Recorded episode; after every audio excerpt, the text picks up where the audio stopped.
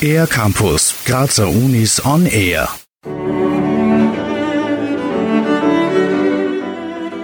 Der neu gegründete internationale Cello-Wettbewerb Anna Kull findet heuer an der Kunstuniversität Graz von 10. bis 22. Februar statt. Cellistinnen und Cellisten von 14 bis 20 Jahren messen sich in drei Altersstufen gegliedert in je zwei oder drei Wettbewerbsdurchgängen. Am 22. Februar gibt es dann das große Abschlusskonzert der Preisträgerinnen und Preisträger an der Oper Graz.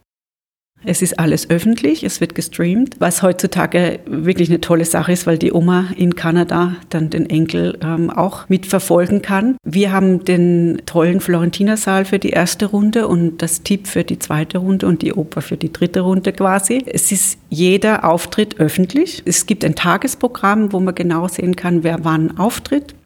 So Anke Schittenhelm, Professorin für Saiteninstrumente und künstlerische Leiterin des Wettbewerbs Anna Kuhl. Wie kam es eigentlich zu diesem Namen? Es ist uns angeflogen, dass die Anna Kuhl, eine Cellistin zur Zeit von Schubert, ein Wohltätigkeitskonzert in Graz gegeben hat. Und das war so erfolgreich und sie hat sich dort so aufgehoben gefühlt, dass sie ihr Cello der Stadt Graz vermacht hat. Juryvorsitzende Anke Schittenhelm freut sich über das rege Interesse am Wettbewerb. 90 Teilnehmende aus 30 Nationen stellen sich mit ihren Cellos der hochkarätigen Jury und dem Publikum.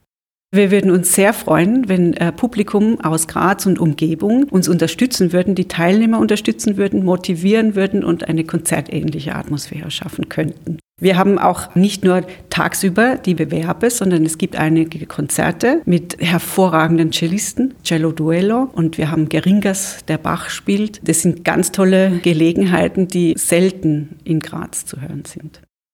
Mehr Infos zum Wettbewerb sowie das genaue Programm gibt es unter stringcompetition-cook.at. Für den Air Campus der Graz Universitäten Deborah Siebenhofer.